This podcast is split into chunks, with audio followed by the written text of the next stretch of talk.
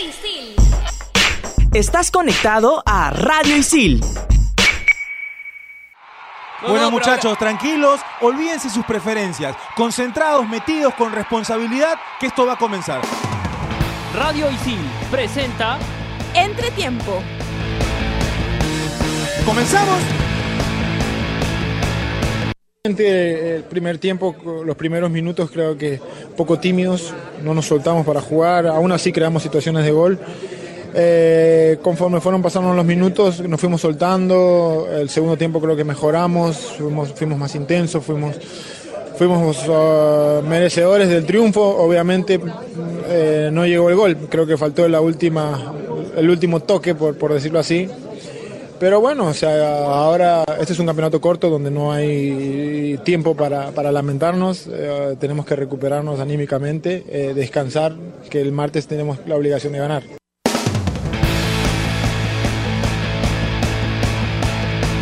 Hola, hola, ¿cómo están? Bienvenidos a Entretiempo, un programa de Radio Isil. Estamos una semana más, una edición más de Copa América, porque el torneo continental de selecciones de esta parte del mundo ha iniciado y ha iniciado con todo, con muy buenos partidos. Ha iniciado también la participación de la selección peruana, ya vamos a hablar de eso, vamos a hablar del partido Argentina-Colombia, del partido entre Paraguay y Qatar, del debut de Brasil, el local en esta Copa América, junto a Fernando Loza, junto a Gabriel Rey, yo soy Oscar Castro, somos alumnos de Periodismo Deportivo de ISIL. Eh, Fernando, ¿cómo estás? Oscar, ¿cómo estás? Un saludo también para Gabriel. Ah, creo que es imposible no estar bien ante un ambiente de Copa América, ¿no? Más allá del resultado de Perú, que ya lo vamos a tocar en esta edición. Gabriel, ¿qué tal? ¿Qué tal, Oscar? Fer, un saludo a la gente que, que nos escucha. Sí, ¿no? Eh, siempre con este tipo de torneos continentales y donde participa Perú es una sensación distinta, ¿no? Así es. A ver, hoy, hoy amaneció democrático. Vamos a elegir entre todos nosotros cómo vamos a empezar el programa. ¿Con qué quieren empezar? Hablando de Perú, hablando de, de- de los otros partidos, de, de quiénes pueden ser los favoritos viendo esta primera fecha. ¿De qué quieren hablar hoy día para empezar? A mí me parece que podemos hacer como que un balance de lo que fue esta primera fecha de la Copa América, ¿no? De, Perfecto, de cada- Gabriel, de cada ¿qué, grupo. qué- qué opinas? ¿Te parece bien?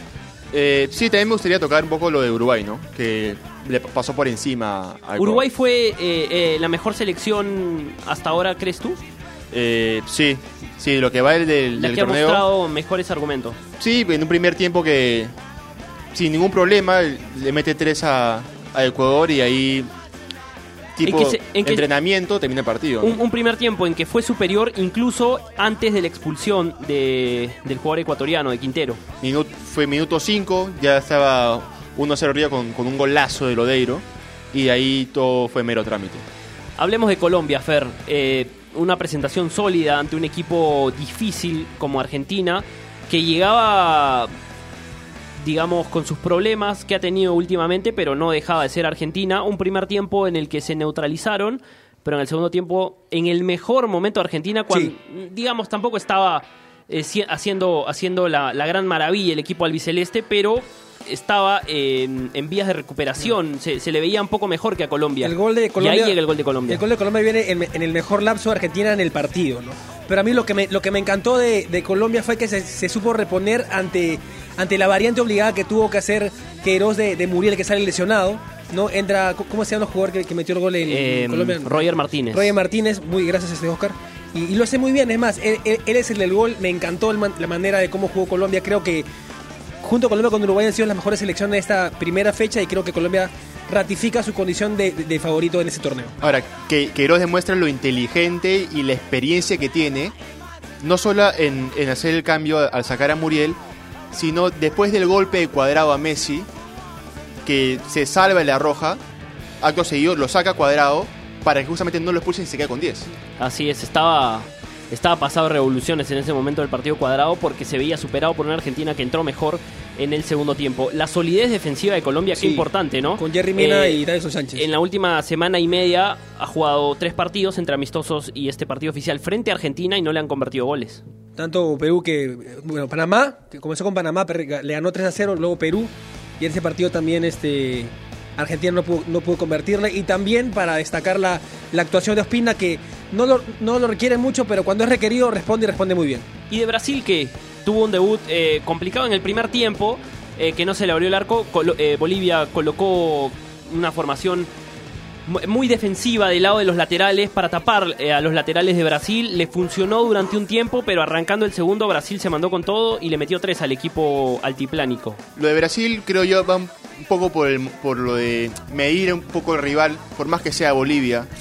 Lo midió, vio qué le podía dar, qué tanto lo podía exigir, como se cuenta que tenía la oportunidad de, de hacerle daño a Bolivia muy fácilmente.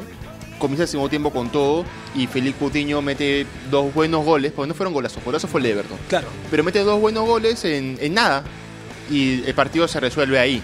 O sea, un gol de, de Coutinho, el segundo gol de cabeza de Coutinho y se resuelve el partido. Pensando un poco en que son nuestros rivales de grupo, tanto Brasil como Bolivia, ¿qué tanto se puede parecer para uno y para otro el partido que jugaron el día viernes al partido de Perú? ¿Creen ustedes que Brasil va a ser tan superior como lo fue ante Bolivia y Bolivia se va a defender tanto como se defendió ante Brasil contra nosotros? Ah, bueno, Bolivia yo creo que más que todo al ver al rival priorizó el cero en arco, ¿no? Creo que el plan de Bolivia era mantener el cero, pero el, problema es que no tienen un plan B. Se rompe ese plan A, ¿cómo respondes? ¿Cómo replanteas? No hay, no hay ah, una capacidad de poder replantear el partido. Entonces yo creo que a partir del gol que le mete Brasil, ya como que comienza a salir un poco más eh, Bolivia y a, al- a los minutos viene el segundo gol de Brasil y creo que ahí la historia se sentenció y el partido no se disputó más. Ahí, ahí, acabó, el- ahí, ahí acabó el partido para mí. ¿Te convenció Brasil, Gabriel? Eh, en el segundo tiempo. segundo tiempo lo vi más dinámico, más, más letal.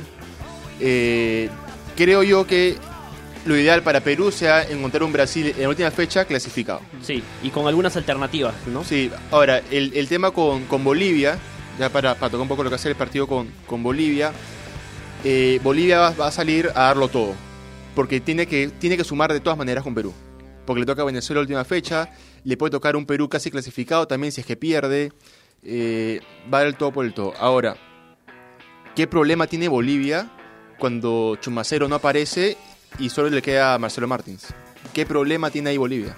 Así es, sí. Es, es- es un problema y, y no tiene demasiado, o sea, no tiene demasiado juego Bolivia. No tiene, eh, se notaba el, el- el- el viernes que tenía un solo plan y cuando ese plan se fue al agua con el gol de, el primer gol de Brasil, eh, la verdad que eh, no, no tenían, no, tenían cómo. un plan B, no, no tenían eh, soluciones, no tenían alternativas. Eh, vamos a ver qué presenta frente a la selección peruana esta selección de Bolivia.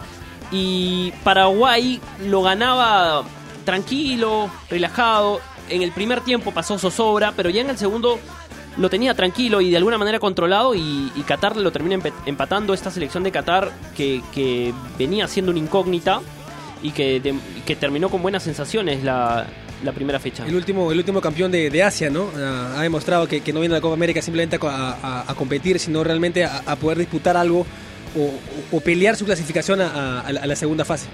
Claro, es que ver, mucha gente subestimaba a Qatar por ser Qatar, por tener historia en el fútbol, por venir a un continente que tiene historia en el fútbol, por venir a participar en el primer torneo de selecciones del mundo, eh, de la historia, ¿no? Pero, a ver, como dice Fer, Qatar es el actual campeón de Asia, Qatar es una selección que se viene preparando para llegar al próximo mundial, que no puede ser un papelón, está invirtiendo mucho dinero y demostró que, si comparas a Qatar, por ejemplo, con Bolivia, que tiene más recursos para jugar al, al fútbol es Qatar que Bolivia hoy. Listo, perfecto. Para ir cerrando ya esta parte del programa, vamos a pasar a hablar sobre la selección. Hay que recordar a la gente que al ingresar al podcast de Radio Isil en Spotify pueden encontrar diversas, diversas alternativas de programa, como por ejemplo Fusión Alterna, Estación Isil, Explícame esto, una variada programación, la de Radio Isil, que pueden escuchar en cualquier momento y en cualquier lugar. Vamos a hablar ahora de la selección peruana de fútbol que empató frente a Venezuela 0 a 0. ¿Qué, sensaciones después del partido? Eh, ¿Se pensó más en el arco propio que en el arco contrario, Gabriel? No sé, no sé si Gareca haya pensado tanto porque Gareca replantea, hace una, una formación distinta a la que habitualmente venía jugando, ¿no? Porque juega con tres delanteros, que el único que no era delantero neto era Cueva, pero juega con, tres arriba, muy marcados, con tres en el medio y, con cuatro defensas. O sea, no, no creo que haya priorizado tanto el arco. Creo yo que hay... Es como con una máquina, que una pieza no funciona y la máquina no funciona, esto pasa con la selección. Hay algo que no está funcionando que hace que el equipo en sí no sea el equipo que veíamos antes.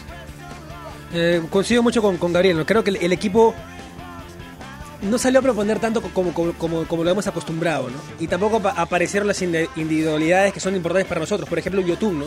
Cuando Yotun no aparece, es imprescindible en el partido, ¿no?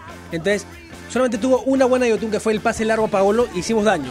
Te necesitamos a, ese Yotun que haga daño para poder también buscar otras alternativas para poder causar ah, peligro en el arco rival. Alternativas, hablabas de alternativas, Fer, y parece que algunos equipos han tomado nota de ciertas alternativas que tenía este equipo para llegar al arco contrario. Por ejemplo, el pase largo de Trauco a los delanteros, que hoy eh, lo leen perfectamente. Hoy está muy tomado y muy bien referenciado Pablo Guerrero y, y ya no hace tanto daño como lo hacía antes. No solo los pases largos, también los centros, ahí nomás ahora del área. Lo vimos en los dos partidos amistosos, ahora en la primera fecha de la Copa América. Trauco mandaba un centro y estaba siempre tapado por, un- por un defensor. Ahora, Farfán no siente la banda, ¿no? Porque de la banda se, se pegaba mucho al medio, se pegaba mucho Sí. al punta. Entonces, pensando en eso, el, el- el partido frente a frente a Bolivia, el segundo partido, eh, Gareca podría ubicarlo detrás del punta o en un 4-4-2 junto a Paolo Guerrero. Yo, yo me inclinaría más por, porque repita la, la formación que viene acostumbrado a Areca, el 4-2-3-1, ¿no? Y, y a Farfán detrás, de, detrás del punto que sería Paolo. Claro, un 4-2-3-1, pero con un Farfán detrás de Paolo, subiendo mucho más y acompañando mucho más a Paolo que lo que venía haciendo Cueva. Que por momentos sea un 4-4-2, pero que en la estructura, cu- cuando veas en el papel, como se dice, sea un 4-2-3-1. Vamos a seguir hablando de la selección, pero toca escuchar la palabra de Paolo Guerrero.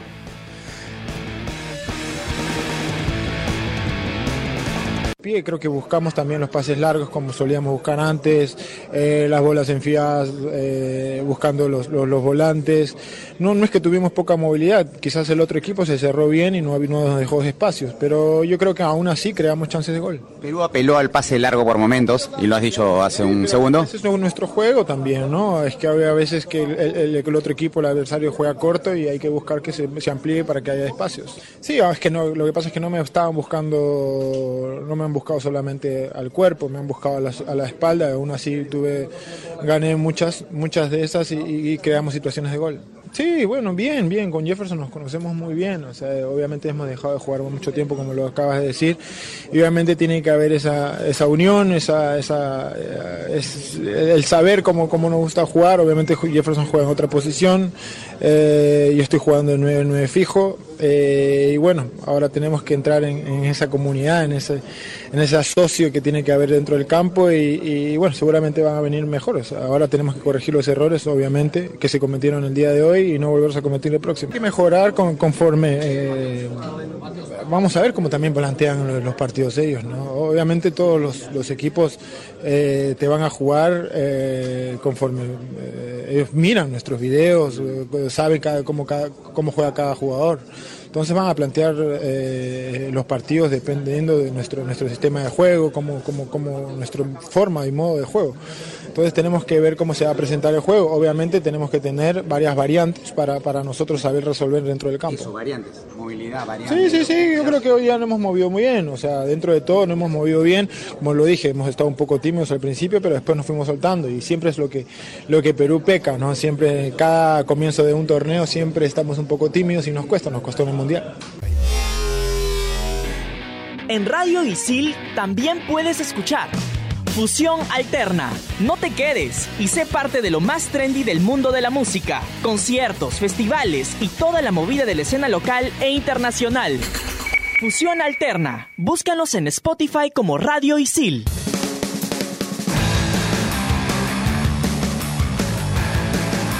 Estamos de vuelta en Entretiempo y ya para ir cerrando el Perú-Venezuela, eh, hablemos un poquito de, de- de qué jugadores les gustaron, Gabriel. ¿Qué, qué jugadores crees que fueron los, en, los que en la selección peruana tuvieron un mejor rendimiento el, el día del partido? Eh, yo me quedo con dos.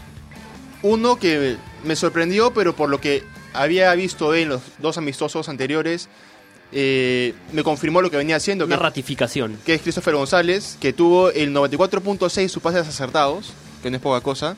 Y sobre todo en la posición que juega. Sí, pero el, el que me gustó por su juego, por, por su tranquilidad, que, que no era su fuerte, es Carlos Zambrano, ¿no? Carlos Zambrano que en algún momento el árbitro le cobra una mano, se acerca y dice, sí, fue mano, y la mano al arquero.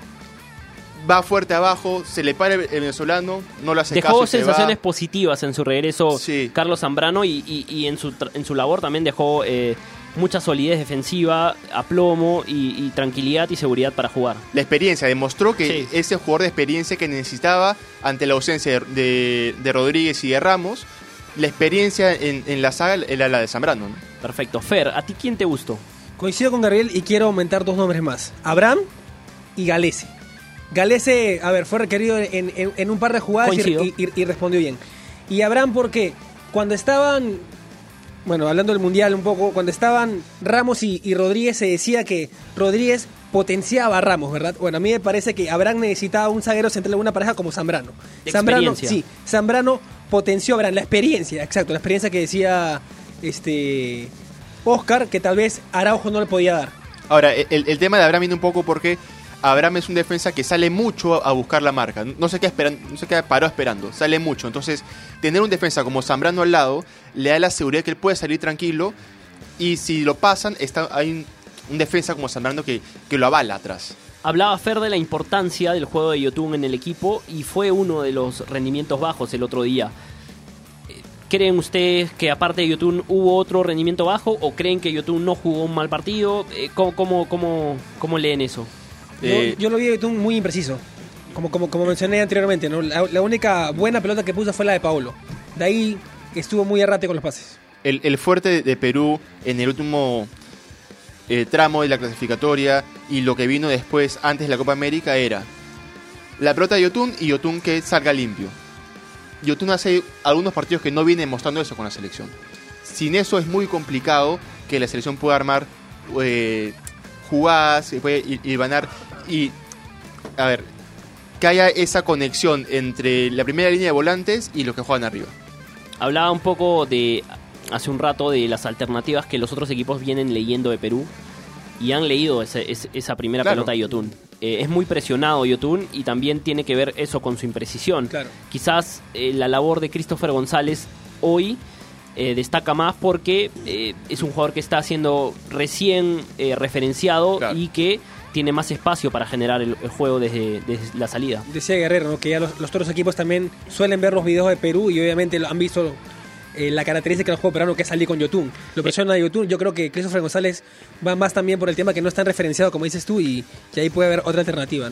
Cerramos el Perú-Venezuela y lo que se viene para la selección peruana es el partido frente a Bolivia por la segunda fecha del Grupo A de la Copa América. En la historia han jugado 15 partidos con 8 victorias para Perú, 4 empates y 3 victorias para el equipo boliviano. Eh, Rodrigo Serna salió a la calle a preguntar a la gente qué cambios o, qué, o qué alternativas debería buscar Gareca para el partido frente a Bolivia. Gareca debe mantener el 11, esto respondió la gente en la voz del hincha.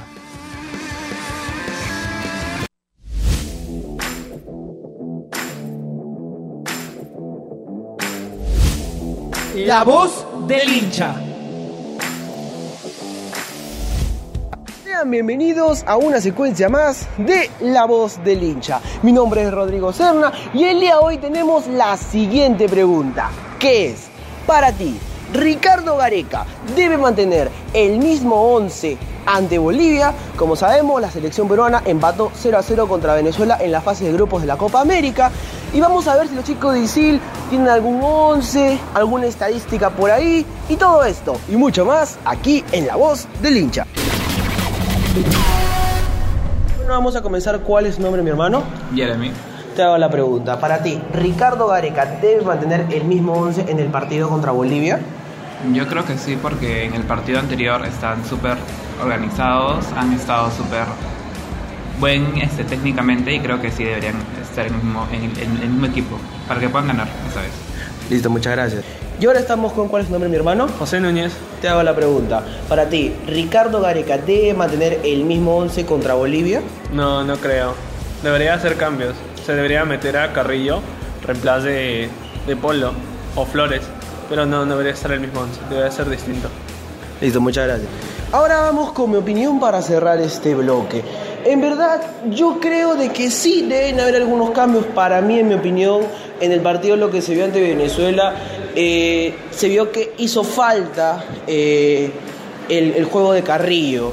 Y yo creo que debería saltar al campo. Ese para mí es, el único- él es el único cambio que debe hacer en el 11 Ricardo Gareca. Pero de ahí en más, todos los jugadores deben estar completos. Eso nada más y arriba Perú. Le paso la pregunta a la mesa y seguimos con mucho más aquí en Entretiempo.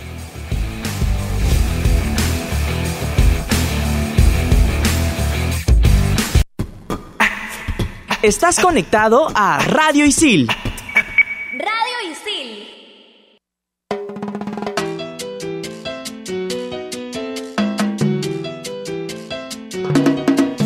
Ahí estaba la voz del hincha con Rodrigo Serna y nos trasladó la pregunta. ¿Gareca debe mantener el 11 para jugar ante Bolivia? Yo creo que deben haber algunos cambios, no solo de, de, nombres, sino también de sistema, ¿no? Gareca arriesgó eh, por primera vez, digamos, en mucho tiempo en cambiar el sistema, eh, jugar con un 4-3-3, que al final no le funcionó al final del primer tiempo. Eh, termina el partido jugando con un 4-4-2, eh, con algunos ingresos. Se dice que Carrillo ingresa muy tarde, pero pensando un poco en lo que será el partido frente a Bolivia, ¿qué esperas ver tú martes 4 y media Perú-Bolivia en el Eh, 11 nacional?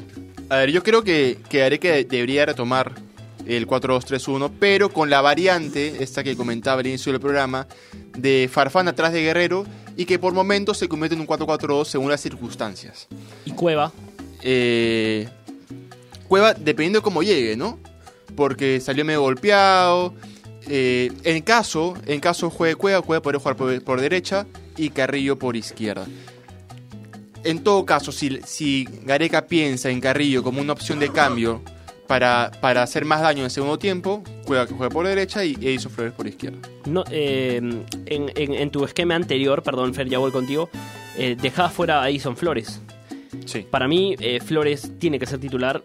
Yo creo que ingresó muy bien el otro día y, y generó peligro. Se pierde la ocasión más clara, pero creo que es un jugador que le da profundidad al ataque de Perú. No sé qué opinas tú. Eh, tú sí, en algún, en algún tipo de sistema, prescindirías de él. Sí, dependiendo de, de cómo esté Carrillo, ¿no? Porque Carrillo, mu- muy aparte de lo que ha venido demostrando en los partidos amistosos, cuando juega partidos oficiales es otro Carrillo. Fue el jugador más, más valioso de Perú en el Mundial. Entonces, teniendo a ese jugador, a ver, que se entienda que Carrillo, si está en el nivel en el que estaba en esa época, Carrillo es titular indiscutible. Ahora, Carrillo es más eh, un, un querer, ¿no? Querer que esté para ver qué nos puede dar, o sabiendo lo que nos puede dar, mejor dicho, eh, que, que- que tener una prueba de que él va a hacer lo que nos falta, porque realmente en, este, en estos últimos partidos no ha demostrado eh, mucho, pero como dices tú, en los partidos oficiales, incluido el Mundial, donde fue el mejor jugador de la selección, eh, ha demostrado muchísimo desequilibrio, entonces puede ser una buena alternativa y sí, coincido en que debió entrar antes el otro día frente a Venezuela. Fer. Sí, eh, hablando del partido con Bolivia, ah, yo creo que Carrillo tiene que jugar. 4-2-3-1, Carrillo por derecha, Flores por izquierda y atrás este Farfán. Lo dejaría en la banda a Cueva. Bueno, conociendo a Gareca, conociendo el- esa, no sé si decir obsesión por el juego de Cueva, no creo Gusto, que lo saque. gusto. ¿No? Gusto más que Sí. obsesión. no, no creo que, que lo saque. Ahora, el problema sería quién sale, ¿no? Porque si entra Carrillo, tendrá que salir alguien más. Porque cambiaría el sistema a 4-2-3-1. O sale Yotun o sale Christopher. Y ahí me entra la duda por el rendimiento de Yo creo Yotun. que hoy Gareca pone a Christopher. Yo también. Yo también, pero no sé. O sea, a mí también aún me queda la duda porque yo, yo creo que a pesar de que Yotun no ha demostrado tantas cosas en estos últimos partidos, algo me puede dar. Siempre algo me puede dar. ¿Sabes por qué? Porque hay que buscar jugadores que no estén tan referenciados. Y lo hablamos hace un momento. El jugador que está más referenciado por la selección, al que más cubren, al que no dejan jugar, es Ayotun. Y el que no está tan referenciado es, es Christopher González. Y Christopher González lo- los últimos tres partidos lo viene haciendo muy bien. Tiene es- esa, esa opción para salir y, unir las líneas que la tiene Ayotun, pero al estar referenciado no lo permiten hacer. El partido es martes, 4 y media de la tarde. Y ustedes eh, podrían estar en Isil. ¿Cómo viven estudiando en Isil y cómo viven esta Copa América en Isil? Complicado, ¿no? Es muy parecido a lo, a lo que nos pasó en el Mundial en época de clase, encontrar un espacio para poder ver el partido. Particularmente no, no me gusta mucho ver los partidos con tanta gente alrededor, ¿no? No- no- me me gusta más vivirlos o con poca gente o solo en mi casa. ¿Prefieres correr a tu casa Sí, a ver a- el partido a- a- a tranquilo? poder ver el partido tranquilo, tranquilo. Gabriel. Eh, yo felizmente, por esas cosas del vecino, los partidos de Perú no tengo clases. Pero los otros partidos que también me interesan verlos, por ejemplo, los partidos de los, de los miércoles, estoy medio complicado porque tenemos clases hasta las 5 de la tarde. Entonces hay que por ahí, no sé, pedir permiso para ir al baño y, y bajar a la cafetería a ver cómo va el partido. o, La vieja confiable. Claro, o, o tener tu celular ahí caleta nomás para ver los resultados. Es complicado, pero Pero siempre la forma de... ¿Y tú cómo vives la Copa América en Isil? Cuéntanos escribiendo a las redes sociales de Isil y de eh, Radio Isil. Recuerden que por la Copa América tenemos una programación especial, así que estén atentos al podcast de Radio Isil, escuchando siempre entre tiempo y los diversos programas que tiene eh, Radio Isil. Ya lo hemos mencionado, puede ser Fusión Alterna, Estación Isil, Explícame esto, o el otro programa deportivo también en todas las canchas. Un gran programa. Se terminó muchachos, arriba Perú, vamos a, a esperar a ver qué, qué, sucede en el segundo partido de la selección frente a Bolivia. ¿Qué esperas, Gabriel? Eh, ¿Qué resultado crees tú que se, que se va a dar? Eh, 2-1. Fer. Sí, yo, yo creo que por un gol de, de, de diferencia. Por un gol de diferencia. Aunque, aunque sería muy importante que le metamos más. Que, yo creo que, que, por dos de diferencia. Hay que, hay, hay, que también, a ver, demandar al equipo que, que si tiene oportunidad de meterle dos, tres, que lo haga, ¿no? Porque la diferencia de goles es determinante para, para, para la Copa América. Muchas gracias, esto fue Entretiempo.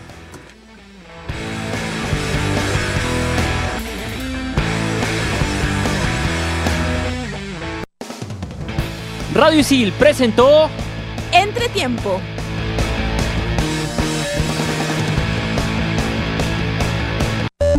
Estás conectado a Radio Isil